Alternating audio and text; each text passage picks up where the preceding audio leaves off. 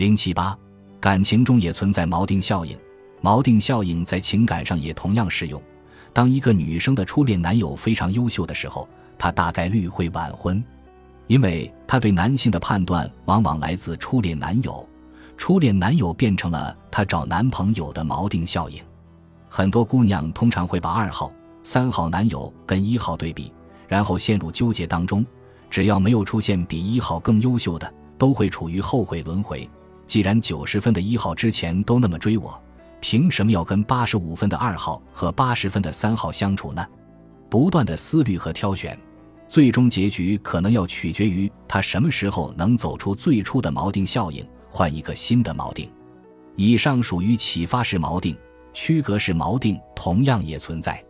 如果一个女生在某次感情中受了伤，就很可能会把同类型的男生全部拉入黑名单，不管他受伤的原因是不是因为对方的这个特征。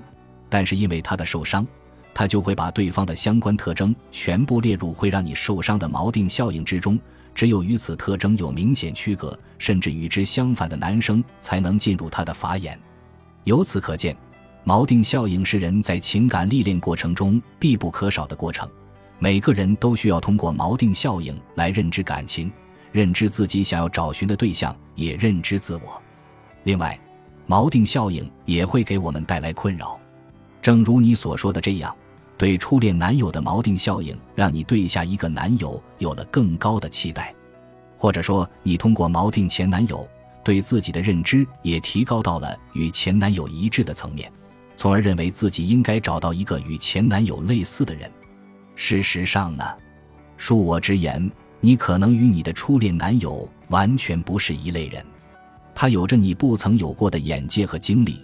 也有你不曾有的追求和事业心，你沉迷于他的高度，正说明了你没有这个高度。你和他的关系，更多的是他说你听的层次。你可能无法与他进行心灵上的沟通，也无法理解他想要逃离家庭、独自挑战世界的意图，所以你才会在他决心逃离的时候选择分手。他想要挑战世界，而你只想在家庭的阴护下舒适生活。这种不同的结果是，你想要他陪你居家，他却想要你陪他闯荡天涯。你们分手看起来只是因为家庭的压力，但实际上这是你们本质的区别导致的。半年的初恋时间可能还无法反映出你们之间的矛盾和落差，所以你对这段感情的认知是非常高的。但是如果真的在恋爱两年，你们之间的落差就会变得更加明显。说到底，能让两个人走到底的。不是容颜，而是心灵的契合。所以，你初恋男友这个锚定物，本来应该是区隔式锚定物，却被你当做了启发式锚定物。你若想要找到一段长久的爱情，就需要破除这个锚定物带给你的误解，回到自己的内心，找寻自己真正想要的生活方式，然后去寻找那个真正愿意陪你过这种生活的人。